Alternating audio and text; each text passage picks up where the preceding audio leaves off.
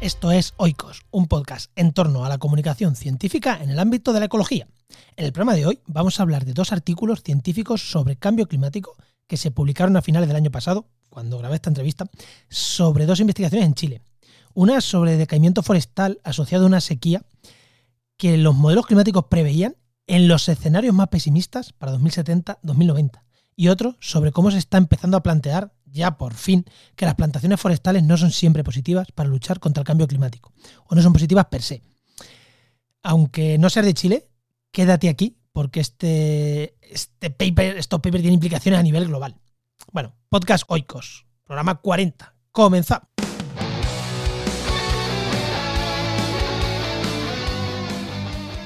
Buenas, soy Juan Mera Arenas, doctor en Ecología y Restauración de Ecosistemas y CEO de Oikos MSP, empresa de comunicación y marketing especializado en ciencia, tecnología y medio ambiente. Para los que me tenéis en vuestro reproductor desde hace mucho tiempo, este podcast lleva parado muchísimo tiempo. Y decir que, aparte de que ha vuelto el podcast, ahora también va a estar en el canal de YouTube de Oikos MSP. Así que si queréis ver las entrevistas también en vídeo, pues las podéis ver en el canal de YouTube de Oikos MSP. Pero que si no, escuchad el podcast, que esto al final es un podcast y con escucharlo va a ser suficiente. Así que estéis en cualquier reproductor, escuchadlo ahí, que, va a ser suficiente. Y, y, antes de dar paso a nuestra invitada, pues ya sabéis que este podcast muchas veces eran entrevistas, hoy sigue siendo entrevistas. Antes de dar paso a nuestra invitada de hoy, quiero decirte que si necesitas un partner de comunicación o marketing, que se encargue de la estrategia de tu proyecto, de crear y gestionar la página web, de la gestión de las redes sociales y, en definitiva, de todo lo necesario para dar un paso más allá en la visibilidad de tu empresa o de proyecto, no dudes en ponerte en contacto con nosotros en www.oicosmsp.com y estaremos encantados de sentarnos contigo a ver tus necesidades y de lo que podemos aportar nosotros. Recuerda, oicosmsp.com o allá donde nos encuentres, a mí, a la marca o a cualquiera de los trabajadores de la empresa, dinos y estaremos encantados de ayudarte. Y ahora sí que sí, vamos con la invitada.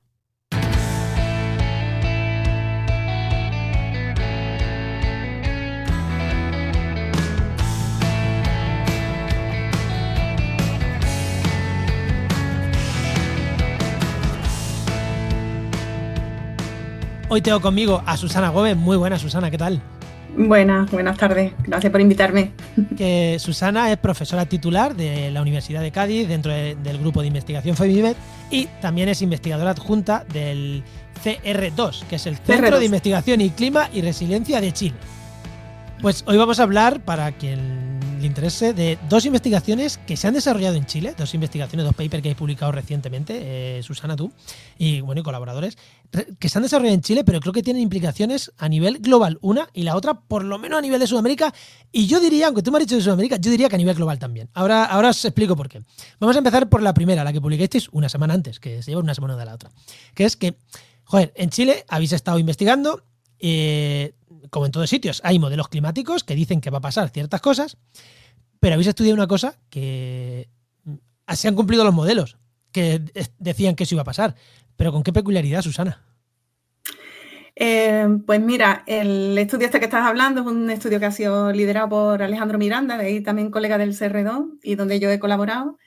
Y bueno, es un evento que hemos observado, que es una desgracia en realidad, porque lo que ha ocurrido es que eh, alrededor de 500 kilómetros de, la, de, latitud, ¿vale? Eh, todo el bosque mediterráneo, ese, en 500 kilómetros de latitud, el, bosque mediterráneo, pues eh, se ha puesto marrón. De una forma muy súbita, alrededor de, en menos de tres meses, ha ocurrido este enmarronamiento, decaimiento forestal que le, que le llamamos en ecología.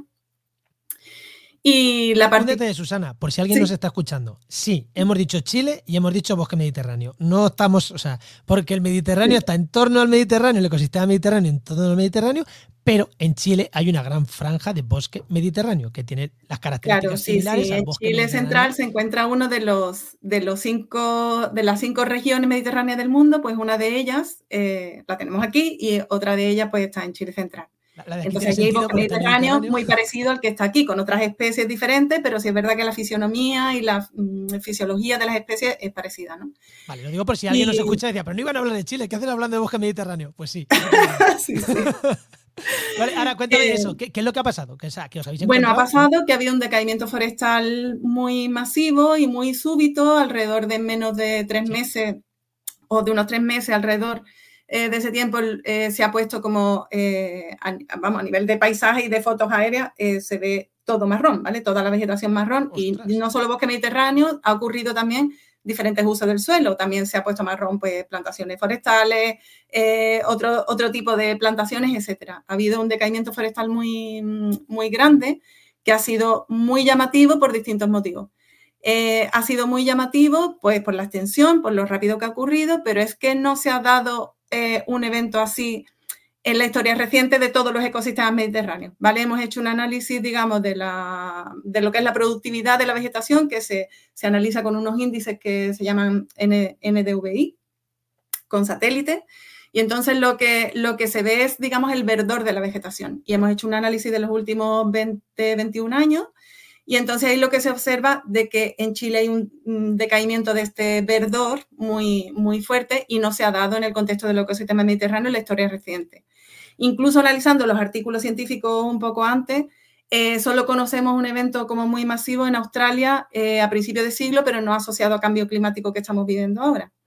La particularidad que además tiene eh, esto que ha pasado en Chile es que ha ocurrido por una sequía que es mucho más em, intensa, digamos, o, se ha sostenido más en el tiempo y ha sido más intensa eh, de lo que se esperaba, ¿no?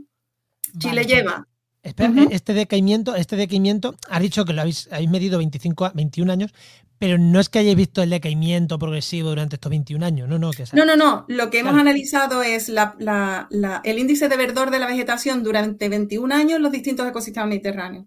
Y solo en Chile se ha observado eh, este decaimiento tan fuerte. Eh, se ha observado en Chile. algo, ¿Y en cuánto tiempo este decaimiento? ¿En cuánto tiempo? O sea, ¿es algo puntual? En unos tres meses ha ocurrido ocurrió, vamos, ocurrió en 2019, sí. Em. en 2019, o sea, de estar bien, mm, parece que el ecosistema se va a la sí. Sí, sí, sí. Es algo que, todavía no sabemos bien las consecuencias que ha tenido. Eh, hay especies pues, que se han recuperado, eh, pero en realidad la magnitud, digamos, de, eh, impacto que ha tenido pues, en la vegetación o en el funcionamiento del ecosistema, todo eso está todavía en estudio, porque todavía no sabemos bien si ha generado un colapso del ecosistema o no, ¿vale? Porque eso, para que haya colapso del ecosistema, pues tienen que cambiar varias propiedades del ecosistema de forma irreversible, ¿no? Y eso todavía está en estudio. Pero, un segundo, en este podcast, hace, hace unos, programas antes, hace, ya un tiempo, pero no hace tantos programas, como hemos estado mucho tiempo parados, hablamos con Miguel Verdugo, que está investigador aquí en España, y nos decía que el ecosistema mediterráneo tiene un problema con la sequía, que es que va por tres holes, va por límites. Cuando pasa un límite, cambia completamente. Hasta que no llega a ese límite, no cambia.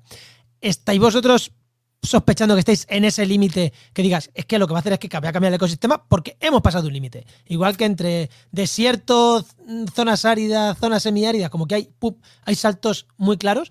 ¿Estamos sufriendo uno de esos saltos? ¿O es lo que vosotros estáis previendo que está pasando. Eh, bueno, Miguel es, parte de coautor también de, este trabajo. Ah, sí, sí. Y, bueno, no podemos decir, no, nuestro estudio, digamos, no ha evaluado colapso ecosistémico, ¿vale? Pero sí es verdad que, eso tendría que estudiarse para ver si, si realmente se han cambiado eh, las propiedades del ecosistema de una forma significativa por sobre la variabilidad natural, ¿no? O sea, los ecosistemas cambian con una variabilidad natural, pues por distintas perturbaciones o por el clima, lo que sea, pero cuando ya se sobrepasan los cambios de esa variabilidad natural y es de forma irreversible, sí se puede hablar a lo mejor de colapso, aunque yo no soy muy experta en el tema de colapso, pero, eh, pero sí es verdad que eso es algo que no lo sabemos y ha habido bastante recuperación al parecer, pero tampoco tenemos exactamente lo que había antes como para saber eh, el cambio que ha habido. Entonces, eh, es difícil de, hay cosas que se más rápido que otras. Pero se está, se está analizando, vamos, hay muchos investigadores en Chile que, lo están estudiando y, está por ver.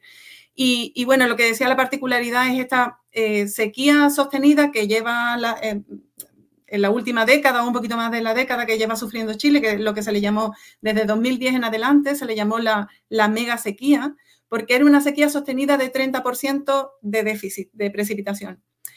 Eh, ¿Qué diferencia ha habido de esto respecto a otros ecosistemas mediterráneos? Que mientras que en, otros ecosistemas mediterráneos ha habido sequía, pero luego años lluviosos y luego sequía y años lluviosos intercalando, en Chile ha sido sostenida una sequía de 30% de déficit durante 10 años. Que luego, además, en 2019, eh, lo que ocurrió fue una hipersequía, o sea, un déficit del 60% de la precipitación, con olas de calor, además, etcétera, y eso ya fue, digamos, el límite para la vegetación. O sea, ahí ya eh, fue que ocurrió este, este decaimiento forestal masivo y ha sido muy llamativo también porque, ah, bueno, son, estos decaimientos se están observando en otros ecosistemas también debido al cambio climático, pero son, son más pequeños. Pero yo creo que cada vez se están eh, observando más, ¿vale? Pero está, eh, claro, aquí tenemos dos cosas. Uno, lo que dicen los modelos climáticos, eh, que, ahí realmente estamos con parámetros físicos, va a llover menos, va a hacer más temperatura, va a hacer menos, pero los modelos no se meten, en principio, no se meten tanto en el ecosistema va a colapsar, no va a colapsar, porque además es muy difícil de decir, porque los ecosistemas muchas veces te sorprenden, son súper resilientes y dices, pero si esto tenía que haber colapsado hace 50 años y aquí lo tenemos, ¿no? Bueno, hay algunos en el norte de España. Eh, hay algunos estudios que, o sea, em, la, particularidad es con lo de los modelos climáticos, ¿no? Que eh, eh, esta sequía, digamos, sostenida de 30% o de 30-40% es una sequía que los modelos climáticos predecían para eh, la década de 2070-2090 y bajo escenarios de máximas emisiones de gas invernadero. O sea, Chile está sufriendo, digamos, unas condiciones de sequía que se esperaban para el final del siglo, ¿no? Para final del siglo, si no hacíamos nada. Si no hacíamos nada. Eh, y lo estamos observando ahora. Esto, claro que es llamativo, es algo que nos llama mucho la atención porque uno piensa, bueno, los modelos climáticos están acertando, pero quizás no, están eh, acertando el momento en, el que están ocurriendo las cosas, ¿no? Y a lo mejor, porque hay un montón de otros factores que no se tienen en cuenta y a lo mejor lo que esperamos que ocurra el, del 2050 en adelante, a lo mejor se está adelantando y lo vamos a ver en algunos ecosistemas antes que en otros, ¿no? No es que claro, pero es que aquí no es que el peor modelo preveyera esto y estamos hablando de los modelos intermedios y nos hemos ido al peor escenario, que eso muchas veces pasa. Oye, en el peor escenario sí, no era, era previsible, pero no, no. Es que nos estamos yendo al peor escenario de 2070. Ese es el que hemos cubierto. El peor escenario de 2070. ese, eso es lo que se esperaba, digamos, ese nivel de sequía que, se ha dado en Chile.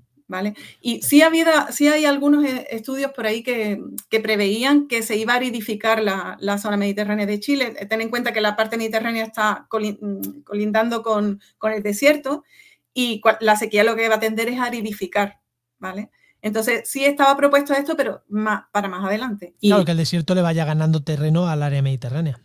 Y en este artículo también hemos visto que, las especies que son, digamos, que están adaptadas a zonas más húmedas son las que más sufren. Entonces, tiene sentido de que al final se va a ir aridificando, ¿vale? Y se va de una vegetación pues, mediterránea un poco más mésica, que le llamamos en ecología, que quiere decir que están adaptadas pues, a, más, a mayores condiciones de agua, podemos pasar a una vegetación pues, más sérica, que es más adaptada a sequía. Y mira, te hace una pregunta que creo que sale un poquito del paper, pero creo que tiene, tiene interés aquí al que nos esté escuchando. Eh, claro, muchas veces en España se dice que estos grandes incendios que está viendo, y entra un poquito con la parte que vamos a hablar después, pero quiero no mezclar, ¿vale? Por tema de plantaciones, que estos incendios, es verdad que el clima mediterráneo está acostumbrado a estos incendios, el, hay más sequía, hay menos agua, con lo cual es más fácil que prendan. Entonces hay incendios más grandes en parte por eso, porque hay menos, hay más, pues eso, menos lluvia, mm, todo más seco. Claro, en Chile hay un problema, ¿no? Una peculiaridad. Creo que el ecosistema chileno, mediterráneo chileno, no está adaptado a los incendios como está adaptado el ecosistema mediterráneo circunmediterráneo, el Mediterráneo alrededor del Mediterráneo, ¿no? Igual por eso no arde, sino que se pone marrón. A lo mejor en aquí lo que hubiera hecho es fuego. ¿O no? Bueno, para que, haya, para que haya fuego tiene que haber una fuente de ignición, ¿vale? No solamente sequía y en este caso, eh, claro, eh, en este caso la vegetación se ha puesto marrón eh, lo más probable por la sequía. En el artículo tampoco hacemos una atribución directa, pero es la sequía lo que, lo que ha generado esto. nosotros esperábamos muchos incendios después de que esto se pusiera marrón, porque estaba la vegetación toda seca, y sin embargo no ha ocurrido, no ha ocurrido así hasta 2023. ¿vale? En 2023 sí han habido grandes incendios, pero es verdad que no he visto estudios que hayan relacionado como este marronamiento con, con, mayor o menor eh, cantidad de incendios. Em, pero sí es verdad, bueno, que eh, mayor sequía sí ha provocado más incendios en general en Chile, que no tiene que ver con este marronamiento, ¿vale? Pero sí es verdad que a, mayores niveles de sequía y de, y de, olas de calor han generado los grandes mega incendios de 2017 y, y 2023 ocurrieron en eventos de olas de calor y esto es mucho más dañino para la vegetación eh, chilena que para la mediterránea de aquí, de esta zona y de otras partes del mundo, porque no, está adaptada a fuego en ese caso. y una cosa que me viene a la cabeza, hablando de enmarronamiento, eh, aquí en España tenemos el ejemplo también del ecosistema mediterráneo, que es lo de la seca, que está sufriendo. Mm, ¿Hay alguna relación entre la seca esta que estamos, que se está sufriendo, que es una enfermedad entre comillas? O no se sabe, no sé, igual ya sí que se sabe bien por qué está tal, pero bueno, eh, también es un enmarronamiento de los ecosistemas. ¿Tiene algo que ver? ¿Habéis visto alguna relación o directamente no lo habéis mirado? Porque habiendo investigadores españoles, me cuenta que no por lo menos hayáis pensado similitudes entre una cosa y la otra. Bueno, la seca del que se da ese nombre para el alcornocal, ¿no? Para, la, para los alcornoques, eh, pues es como, digamos, mm, también como un decaimiento forestal, pero que está causado por muchas cosas. Eh, mm, la sequía por un lado, por otro lado también está la, eh, la Phytophthora cinnamomum, que, es un parásito, ¿no? Un alga roja parásita que, ataca las raíces y hace que, se seque. Y es verdad que este, este parásito con, más agua parece que le va mejor, ¿vale? Eh, ah. pero sin embargo la sequía puede debilitar al árbol, digamos, mucho tiempo de sequía puede debilitar al árbol y eso hacer que se infecte más por, un año húmedo se infecte mucho más por, por el, por el parásito. No, no, pero no tiene nada que ver una cosa con la otra, no, no son patrones similares, no tiene nada que ver, porque es verdad que este es multi. No, este porque en este caso, el caso de Chile, claro, hay muchos ejemplos de decaimiento forestal, por ejemplo, aquí en Europa, que son causados pues, por plagas, ¿no? Mm. Incendios, plagas y, y, otros temas, pero directamente por sequía, solo por sequía, no tenemos tantos ejemplos de, de algo tan masivo. Sí los hay aquí. Ah. ¿Cuánto es? Has dicho, ¿cuánto, como ha dicho Tamasio, la última pregunta de esto y pasamos al otro padre. ¿Qué extensión habéis dicho? 500 kilómetros de latitud. Es como de aquí, de Cádiz a Madrid, ¿vale? De Cádiz a Madrid y mm, en, Chile entero, que Chile sabemos que es muy alargadito. la pues toda la zona mediterránea, sí, sí, sí. Vale. O sea, que es, joder. Ha sido muy masivo, muy, muy, sí, sí, sí. muy impresionante. es mucho. Vale, pues ahora, sin salir de Chile, vamos a cambiar un poquito el tercio, pero es que me parecía oportuno preguntarte los dos países, porque los dos, hablando, me parecían súper interesantes, que es, hay otro artículo que he publicado, que es cómo está afrontando el gobierno chileno eh, esta adaptación al cambio climático. Porque en muchos sitios, y es una cosa que hemos hablado muchas veces, y, tanto en este podcast como en otros que, hago, lo critica mucho el tema de las plantaciones. Los monocultivos, parece que si ya plantamos árbol, árboles, todo perfecto. Creo que mi impresión desde fuera, mi impresión sin conocer la realidad chilena, es que en Europa lo del monocultivo parece que está superado aunque todavía nos siguen gustando los pinares de monocultivo algunas veces que dices. sí, sí, igual, se, usan. Vale, yo creo que ya está bien, ¿no? Yo creo que ya. No, pero ya parece que. Joder, que ya les dices de reforestar y ya parece que ven más especies, tal. En Sudamérica todavía el monocultivo se utiliza como. No, es que aquí plantamos una especie y esto arregla el cambio climático. Parece que no se está. O por lo menos parece que en Chile está siendo vanguardia en Sudamérica, que eso por lo menos no se va a, hacer, ¿no? esas, esas plantaciones para revertir el que yo me río, es que de verdad, que, una, que pensar que una plantación va a revertir el cambio climático es para reírse, pero es que se está haciendo, ¿no?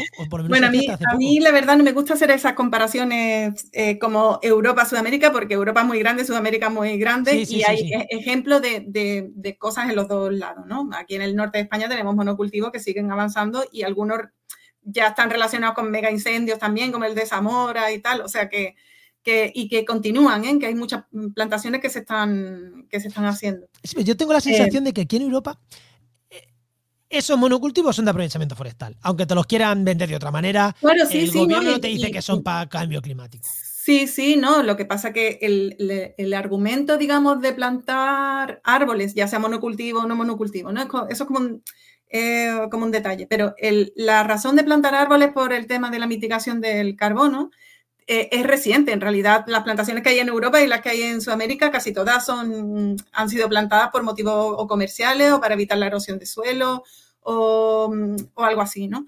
Em, pero eh, eh, digamos que esta razón para plantar árboles es algo muy reciente, ¿vale? pero sí está ya en pues, la estrategia de biodiversidad de, Europa, ¿no? de la Unión Europea, en, en, las hay unos documentos ¿no? que se asocian al, Acuerdo de París, que son los, las NDC, ¿no? que son las contribuciones eh, nacionales determinadas o algo así, creo que es la traducción en, español, que es como lo que se comprometen los países para hacer en lucha contra el cambio climático y en la parte de mitigación es donde te dicen qué van a hacer para mitigar el cambio climático. una de las y muchas de estas de estos documentos NDC incluyen plantar árboles porque los árboles lo que se supone que hacen es que capturan el CO2 atmosférico y entonces lo, lo, capturan y, lo dejan ahí, se supone, hasta que se queme. Em, quien ha hecho eso, quien ha hecho eso está más cerca de una empresa de reforestación que de una universidad. Mm.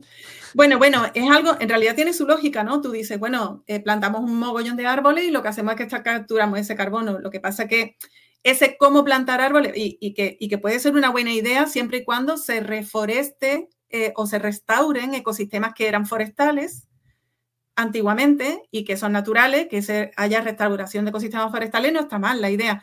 Eh, árboles que se planten en las ciudades, que lo que hacen es como aliviar el calor de las ciudades, es muy buena idea.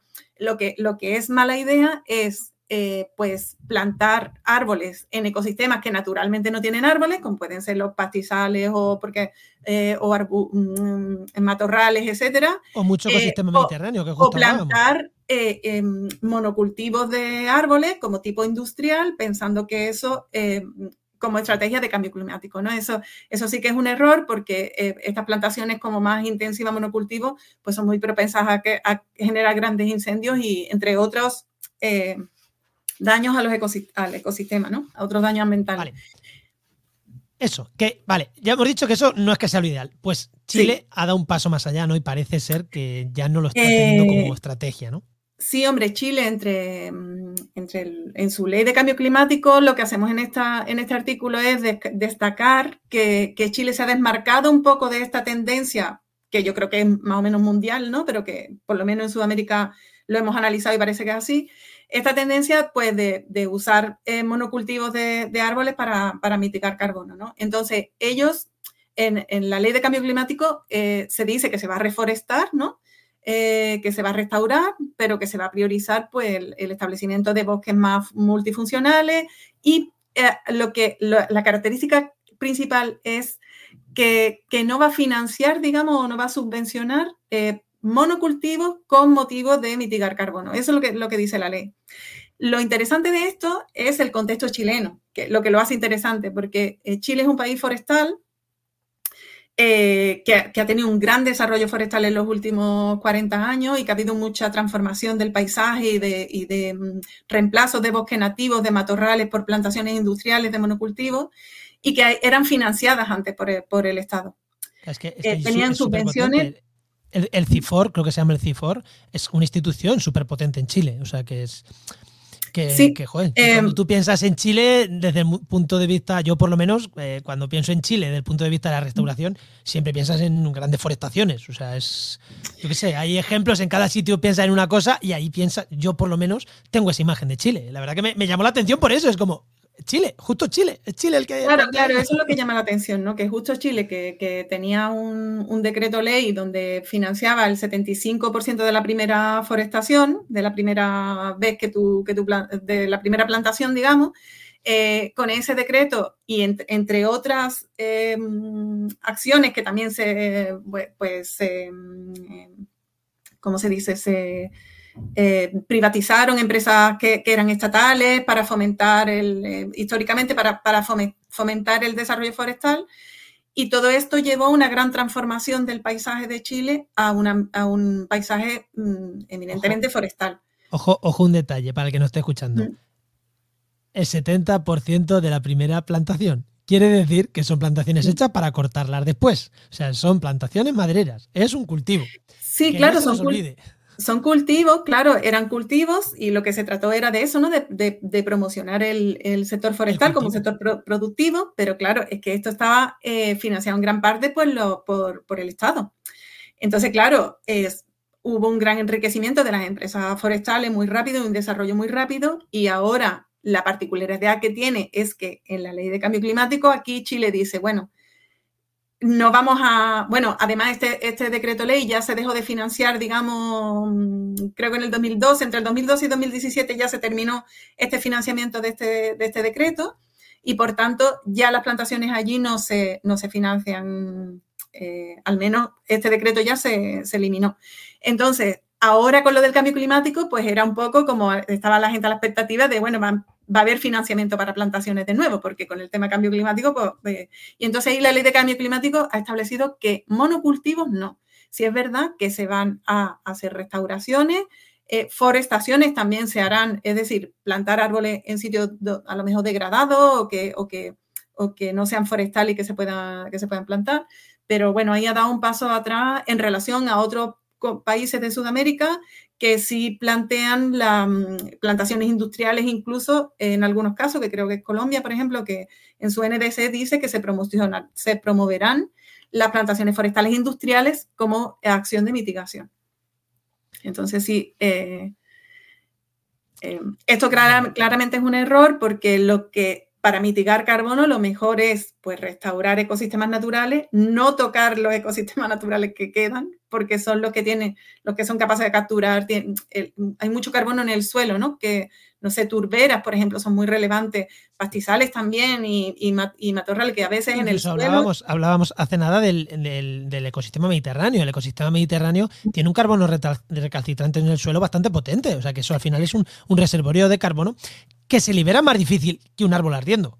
Claro, claro, es que el, tema de carbono en el suelo es el que adquirió como un poquito más de importancia porque al final es un carbono más estable, porque si hay un incendio y tenemos un bosque, todo lo que se ha capturado se va. Pero en un incendio, ese carbono algo se irá, pero no, mm, digamos que el stock de carbono que hay en, en el suelo es mucho más estable que el que tiene la vegetación. Entonces, ecosistemas que guardan mucho carbono en el suelo, como puede ser las turberas, eh, tienen muchísima importancia para la, para la mitigación del clima. ¿no? Entonces, lo que tenemos que hacer, pues dejar de explotar a lo mejor turberas ilegalmente, eh, o sea que hay otra, otras acciones, ¿no? que a lo mejor son más importantes que plantar árboles donde no se deben plantar árboles, porque al final tenemos el problema de los incendios, que, que al final es un problema mayor en muchos casos. Pero bueno, ahí es complicado porque estás luchando frente a los que han hecho las plantaciones toda la vida y, lo han visto como una. Y esto lo ven como una. Oye, que hay que plantar más, más dinerito para el bolsillo. Y les da igual. Sí, pero bueno, pero eso ha sido un paso valiente, ¿no? Porque yo creo que. Muy, valiente, porque además es que ahora mismo, incluso a nivel mundial, se escuchan gilipolleces como lo de plantar el Sáhara de árboles. O sea, y eso va a detener el desierto y, y son soberanas tonterías. Y ahí está de acuerdo gente tan dispar como Donald Trump y algunas asociaciones ecologistas. Que dices, ya, ya, el problema, lo que, lo que no se entiende aquí es que tú no puedes plantar árboles y después abandonarlo, porque una plantación de árboles al final, aunque tú la quieras hacer más naturalizada, aunque no quieras hacerla productiva, ¿no? Pero imaginemos simplemente para mitigar carbono, hacer, eh, pero luego requiere de cierto manejo o, o, también cierto mantenimiento para que esa plantación vaya para adelante, ¿no? Pues a lo mejor hay que regarla o hay que, ¿no? Y entonces, eh, eso muchas veces no está tampoco contemplado, ¿no? Sí, que bueno. de cómo se van a manejar esas plantaciones luego. Claro, y, que, los bosques maduros no captan tanto CO2 como los bosques en crecimiento, o sea que las plantaciones llegan a un punto que son bosques maduros, que aportan otras muchas cosas, pero ya no captan, mientras que otros ecosistemas sí que captan siempre porque van metiéndolo al suelo. O sea que es que no es tan fácil como más bosques, eh, más bosques, mejor, mejor para el clima. Y me alegro, me alegro que en Chile se tomen esas medidas. Y, espero que no cojan y donde se ha secado el clima mediterráneo, ahora se pongan a plantar. Esto, como se ha secado, vamos a plantar aquí y regamos. Bueno, no creo, hay mucha escasez de agua. El, tema también, hay un tema ahí que es el tema del uso del agua que es súper relevante también, porque que también se discute un poco ¿no? en, la publicación que, que no es solamente esta mega sequía, sino que además eso está eh, unido al uso del agua intensivo que se tiene en, Chile central y en otros ecosistemas mediterráneos. Lo, vemos aquí, ¿no? Con, los aguacates en, zonas áridas cerca de, Almería, ¿no? y tú dices, bueno, es que eso es insostenible porque es un uso de agua muy intensivo en una zona muy árida. Entonces también el ser humano, las acciones del ser humano hacen que esto se intensifique. Eso no lo hemos medido, pero yo creo que este, este enmarronamiento, que yo le llamo enmarronamiento, pero no sé si se dice, si es correcto esa palabra. Creo que los eh, oyentes nos entienden. Es que en inglés browning, en inglés browning, pero yo le digo enmarronamiento. Pero decaimiento, ¿vale? Decaimiento forestal es lo más correcto. Eh, eso es sequía unida a uso de agua. y en Chile esto es un problema porque el agua pues, es privada, eh, y a veces se usa de forma muy intensiva en determinados lugares. Entonces, es un problema muy complejo. que en, tiene España, en, España, en España es pública y se usa de manera intensiva, de manera ilegal. O sea que ya está. Ya, ya. Sí, sí, bueno, pasando ya. La cuestión es que no querer, no querer meterle mano a esto, sea privado o sea pública. Ya. Vale, yo defiendo que el agua sea pública, también eh, vayamos por delante. Pero... Hombre, si es privado es más problema. si es privado es más problema aún, pero siendo pública, si no se gestiona bien, nos pasa lo que nos pasa. Bueno, Susana, creo que le hemos dado un buen repaso de paper. Yo he encantado de que nos hayas traído aquí eh, cosas de Chile, porque parece que, joder, eh, además en podcast, se hacen muchos podcasts en Europa y parece que no tal, pero al final el cambio climático es un problema a nivel mundial. Las lecciones que podemos aprender de un ecosistema como Chile, que allí hemos visto unos efectos, como el del enmarronamiento, aunque no te guste, que mañana podemos tener aquí en España, o sea, en, otros muchos sitios. Creo que está bien ir fijándonos lo que va pasando allí, porque, oye, aquello es un ecosistema mediterráneo, igual que este, allí tienen una sequía potente, igual que ahora mismo tenemos en España una sequía, justo estos días está lloviendo un poquito, pero tenemos una sequía. O sea que está bien tener ejemplos, ¿no? Y, me alegra mucho que nos esté también el ejemplo de, oye, ¿qué están haciendo otros países para afrontar la crisis climática? Que no sea solo plantar árboles, o por lo menos que no sea lo de plantar monocultivos, que ya es el, sumo de sumo. Sí. pues con este pequeño resumen, eh, nada, preguntarte el último, si alguien quiere seguirte y demás, contactar contigo, ¿cómo puede hacerlo? Pues sobre todo por el Twitter de nuestro grupo de investigación de FEDIMED o del CR2, eh, porque yo más que Twitter personal no soy muy movida en redes sociales, pero sí es verdad que todo lo que hago lo cuelgo en el Twitter de mi, de mis grupos. De tus grupos. Perfecto. Y bueno, en la página web, si ponéis Susana Gómez Uca, seguro que la encontráis. Sí. Susana. muchísimas, muchísimas, muchísimas gracias por pasarte por aquí. A ti, Juan. Hasta luego. Hasta luego. Bueno, y ya cerrado con Susana la entrevista. Antes de irnos, simplemente recuerda que puedes escuchar Podcast Oikos en tu reproductor de podcast favorito. Que igual me tenías ahí desde hace mucho tiempo, pues sí, vuelvo, estoy en tu reproductor de podcast favorito, en el que sea voy a estar y si no escribe Y también puedes verlo en el canal de YouTube de Oikos MSP. Recuerda también que si necesitas un equipo para ayudarte a mejorar la visibilidad de tu proyecto o empresa, no dudes en contactar con nosotros en oikosmsp.com. Y soy Juan María Arenas y me encantará hablar contigo de este y otros temas allá donde me encuentres. Adiós.